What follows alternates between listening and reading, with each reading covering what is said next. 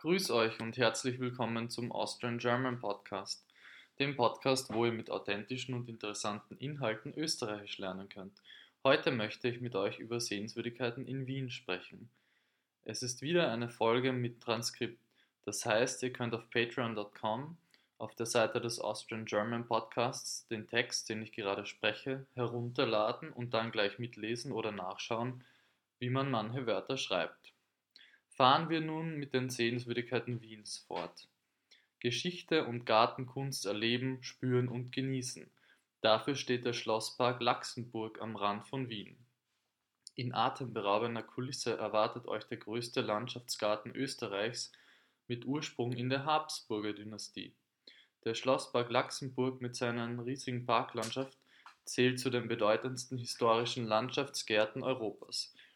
Neben einer Vielzahl an Denkmälern, Lustbauten, Naturdenkmälern und malerischen Gartenräumen ist die Franzensburg die majestätische Krönung des Schlossparks.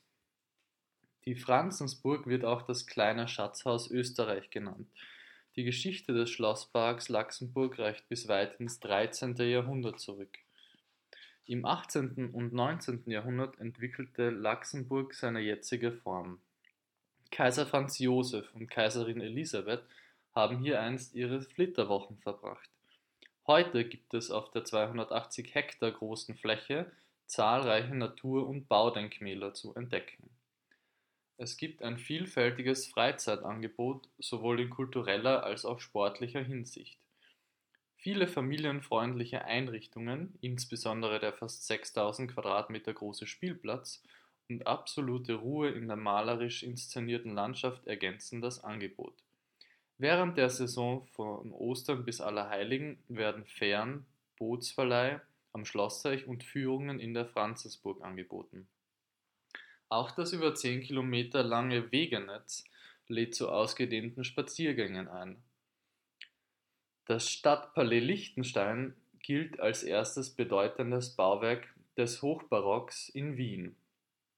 Im ersten Bezirk gehört es, neben dem Gartenpalais im neunten Bezirk, zum Besitz der fürstlichen Familie Liechtenstein. Es befindet sich in bester Lage gleich neben Burgtheater und Volksgarten. Die beiden Obergeschosse des Stadtpalais verfügen über eine der schönsten barocken Prunkstiegen Wiens. In den Prunkräumen fügen sich barocke Stuckdecken mit üppigem Neorokoko-Interieur der originalen Möblierung, kostbaren Seidenbespannungen sowie den raffinierten Parkettböden Michael Tonetz zu einem harmonischen Ganzen und eröffnen Einblicke in vergangene Epochen. Ausgewählte Kunstwerke des Biedermeier und Klassizismus aus der privaten Kunstsammlung des Fürsten von und zu Liechtenstein werden im Rahmen von Führungen durch das Palais zu besichtigen sein. Als nächstes kommen wir zur Michaelerkirche, ebenfalls im ersten Bezirk gelegen. Sie wird vielfach wegen der sehenswerten Katakomben besucht, in denen, aufgrund der besonderen klimatischen Verhältnisse, die Körper nicht verwesen. Von 1631 bis 1784 fanden hier rund 4000 Personen ihre letzte Ruhestätte. Heute noch sind hunderte, zum Teil mit Blumen und Totenköpfen bemalte Särge und mumifizierte Leichen zu sehen, manche in barocken Gehröcken und mit Perücke. Berühmtester Toter in der Gruft ist Pietro Metastasio, der die Libretti für Mozarts Opern verfasste. Die spätromanischen Bauteile der ehemaligen Hof- und Barnabitenkirche St. Michael stammen aus der ersten Hälfte des 13. Jahrhunderts. Wahrscheinlich wurde der Chor zwischen 1327 und 1340 erbaut, danach auch die unteren Teile des Turms. In den folgenden Jahrhunderten wurde die Kirche mehrfach um bzw. an sie gebaut. Seit 1792 hat sie im Wesentlichen ihre heutige Gestalt. Ebenfalls sehenswert sind die Ausgrabungen auf dem Platz vor der Kirche, wo die Wiener Stadtarchäologie 1990/1991 Reste einer römischen Siedlung freigelegt hat. Das Naturhistorische Museum Wien zählt mit seinen 30 Millionen Sammlungsobjekten zu den besten der Welt. Prunkstück der Sammlung ist die 29.500 Jahre alte und nur 11 cm große Venus von Willendorf, die 1908 in der Wachau in Niederösterreich gefunden wurde. Dieses Meisterwerk altsteinzeitlicher Plastik zählt zu den berühmtesten archäologischen Funden der Welt und wird im sogenannten Venus-Kabinett neben der 36.000 Jahre alten Statuette von Stratzing standesgemäß präsentiert. Gleich daneben befinden sich die 2015 neu eröffnete prähistorische Schausammlung und das Goldkabinett mit fünf Objekten aus fünf Jahrtausenden. Ebenfalls sehenswert ist die größte und älteste Meteoritensammlung der Welt im Meteoritensaal. Auch der Sauriersaal wartet neben Skeletten und Überresten der gigantischen Urzeittiere mit einem lebensecht wirkenden Allosaurier auf der sich bewegt und furchteinflößend brüllt. Das weltweit erste Lebendmodell eines Terrorvogels in Originalgröße und neue Exponate eines faszinierenden Horndinosaurierschädels ergänzen die beeindruckende Dauerausstellung. Der Wiener Prater ist ein weitläufiges, etwa 6 Quadratkilometer umfassendes, großteils öffentliches Areal im zweiten Wiener Gemeindebezirk das noch heute zu großen Teilen aus ursprünglich von der Donau geprägten Aulandschaft besteht. Wenn man außerhalb Wiens vom Prater spricht, ist häufig nur der bekannte Vergnügungspark im Prater, der Wurstelprater, gemeint. Dessen Attraktionen, zu denen Geisterhäuser, Achterbahnen und das weltberühmte Riesenrad gehören, ziehen Touristen und Einheimische gleichermaßen an. Denn im Wurstelbrater muss man keinen hohen All-Inclusive-Preis zahlen, sondern kann auch nur einzelne Attraktionen alleine erleben. Die weitreichenden Grünflächen des Praters sind für die Wiener ein beliebtes Erholungsgebiet. Die recht zentrale Lage und gute Erreichbarkeit über den Verkehrsknoten Praterstern machen den Prater auch, auch öffentlich leicht erreichbar. Auch diverse Restaurants wie das Schweizer Haus sowie das Prater Museum ziehen viele Besucher an. Kommen wir zur nächsten Sehenswürdigkeit, die gleichzeitig auch noch heute eine wichtige Rolle spielt, denn sie ist immer noch der Sitz des Wiener Bürgermeisters, das Rathaus. Das von 1872 bis 1883 von Friedrich von Schmidt, vorher Dombaumeister in Köln, erbaute Wiener Rathaus ist der bedeutendste nicht-kirchliche Bau Wiens im neogotischen Stil. Die Turmhöhe beträgt 97,9 Meter. Dazu kommt noch der sogenannte Eiserne Rathausmann, der 3,40 Meter und mit der Standarte sogar 6 Meter misst und zu einem Wiener Wahrzeichen geworden ist. Das Wiener Rathaus ist nicht nur Amtssitz des Bürgermeisters, sondern auch Tagungsort von Stadtsenat, Landesregierung und Gemeinderat Landtag. Es wurde 1872 bis 1883 errichtet und ist ein Bau der Superlative. Rund 30 Millionen Ziegel und mehr als 40.000 Kubikmeter Naturstein wurden verbaut. Der Arkadenhof des Rathauses ist mit 2804 Quadratmetern einer der größten Innenhöfe Europas. Der Festsaal ist 71 Meter lang 20 Meter breit und 18,5 Meter hoch. Wäre es erlaubt, könnten hier 1500 Paare zur selben Zeit Walzer tanzen. Vielleicht das historisch bekannteste Wahrzeichen Wiens habe ich vorhin schon erwähnt, das Riesenrad. Aus fast 65 Metern Höhe gibt es atemberaubende Blicke über die Stadt. Wer nicht eine Runde mit dem Wiener Riesenrad gefahren ist, war nicht in Wien lautet das ungeschriebene Gesetz für alle Wien-Besucherinnen. 1897 wurde das Wiener Riesenrad anlässlich des bevorstehenden 50. Thronjubiläums Kaiser Franz Josefs errichtet. Seither ist es aus dem Stadtbild nicht mehr wegzudenken. Gleich am Anfang des Wurstelbraters gelegen, bieten sich aus den Waggons wunderbare Ausblicke über die Stadt und den Prater. Der Durchmesser des Rades beträgt knapp 61 Meter. Die gesamte Eisenkonstruktion wiegt 430 Tonnen. ein Koloss, der es nicht eilig hat.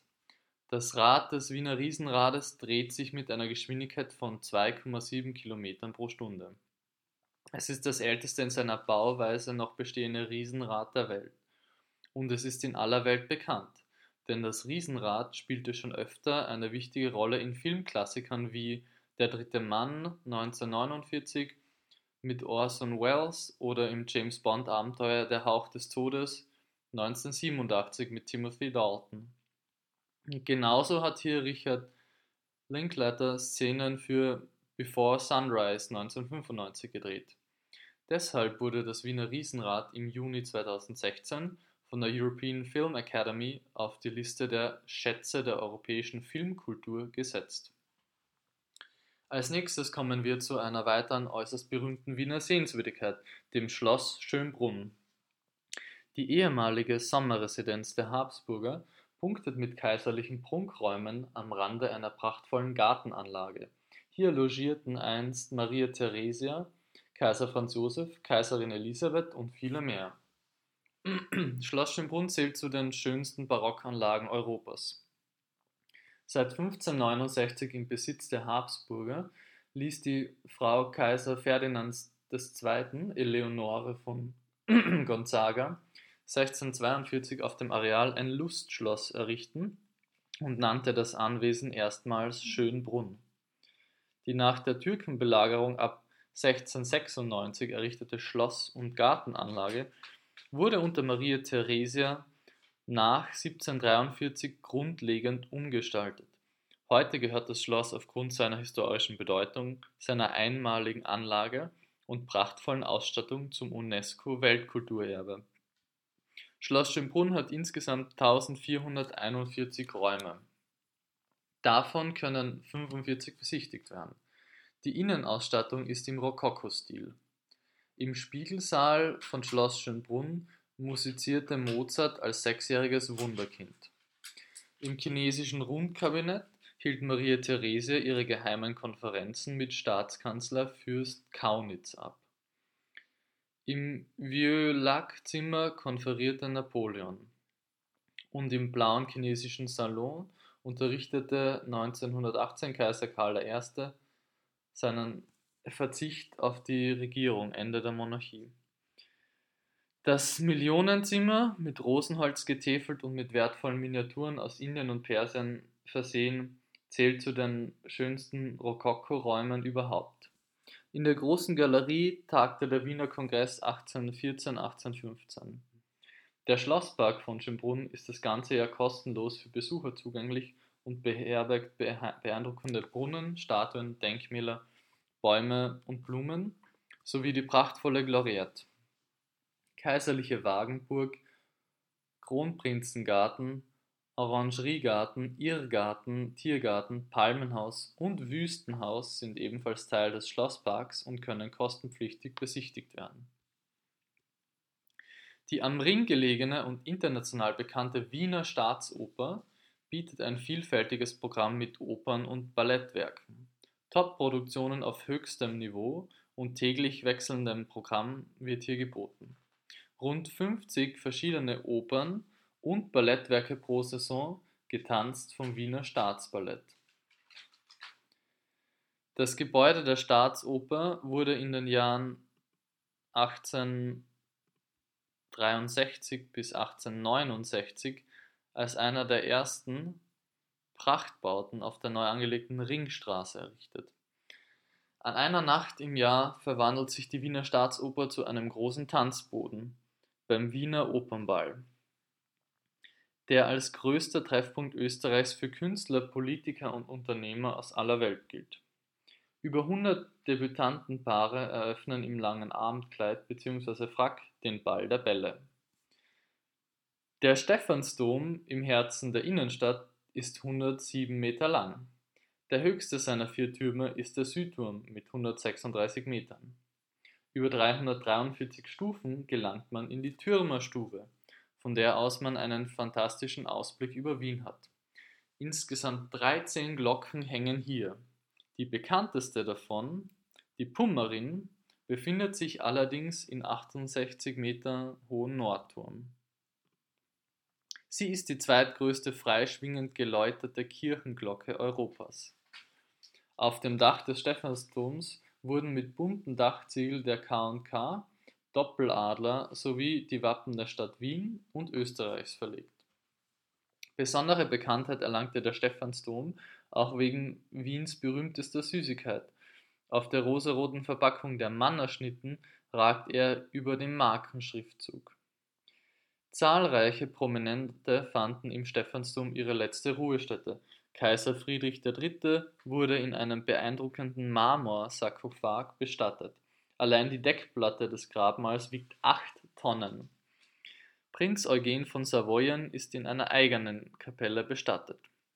In den Katakomben des Stephansdoms ruht Herzog Rudolf IV., der Stifter, der 1359 den Grundstein für den gotischen Neubau der Kathedrale legte. Außerdem ist der Stephansdom die Grabstätte vieler weiterer Habsburger und der Wiener Kardinäle und Erzbischöfe. Der Tiergarten Schönbrunn im Park des Schlosses Schönbrunn im 13. Wiener Gemeindebezirk Hitzing wurde 1752 von den Habsburgern gegründet und ist der älteste noch bestehende Zoo der Welt. Seit dem Jahr 2006 hat der Zoo jedes Jahr über 2 Millionen Besucher. Auf einer Fläche von 17 Hektar sind rund 7800 Tiere aus 700 Arten zu sehen.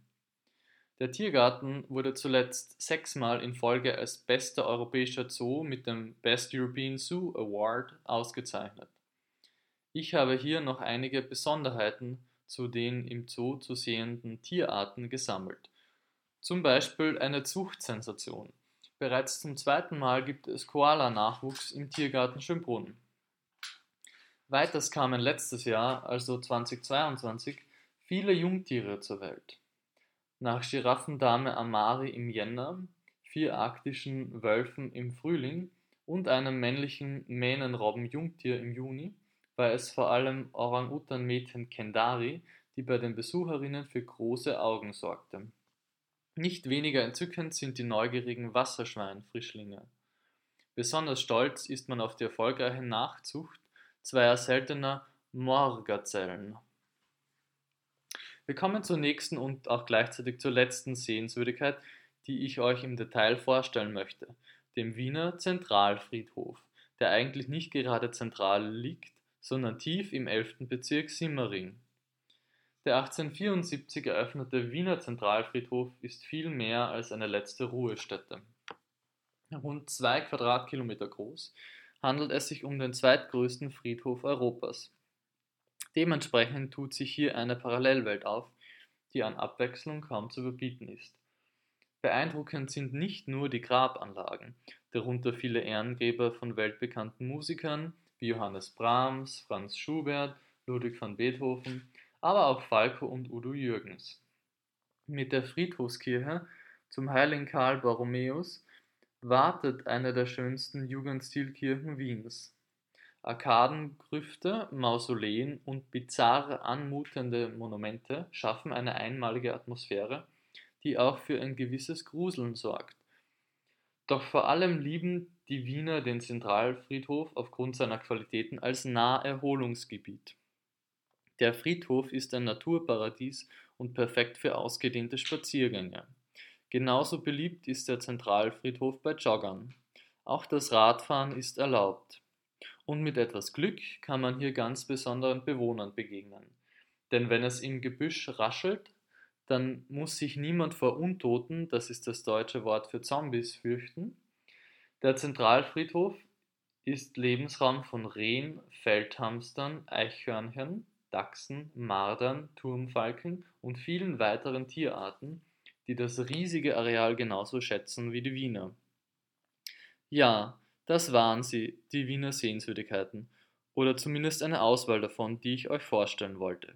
Es gibt natürlich noch viele mehr, Kirchen und Kapellen, Museen, bedeutende Straßen und Plätze, historische U-Bahn-Stationen wie die von Otto Wagner entworfenen entlang der U6 und viele mehr. Ich hoffe, diese Folge hat euch gefallen und ihr konntet mit oder ohne Hilfe des Transkriptes vieles verstehen und auch Neues lernen. Wenn euch der Podcast gefällt, dann gebt mir gerne eine positive Bewertung auf Spotify, Apple Podcasts oder wo auch immer ihr Podcasts hört. Und folgt mir auf Instagram unter Austrian German Podcast. Vielen Dank fürs Zuhören. Viert euch! Jetzt zum Schluss noch eine kleine Note. Ich möchte mich für zwei oder drei äh, Fehler entschuldigen, wo ich mich versprochen habe, weil ich äh, nicht ganz fit bin und etwas Halsweh habe. Aber ich denke, mit Hilfe des Transkripts werdet ihr sicher verstehen und vielleicht diese Fehler auch bemerken und äh, mental korrigieren können. Dankeschön, bis zum nächsten Mal.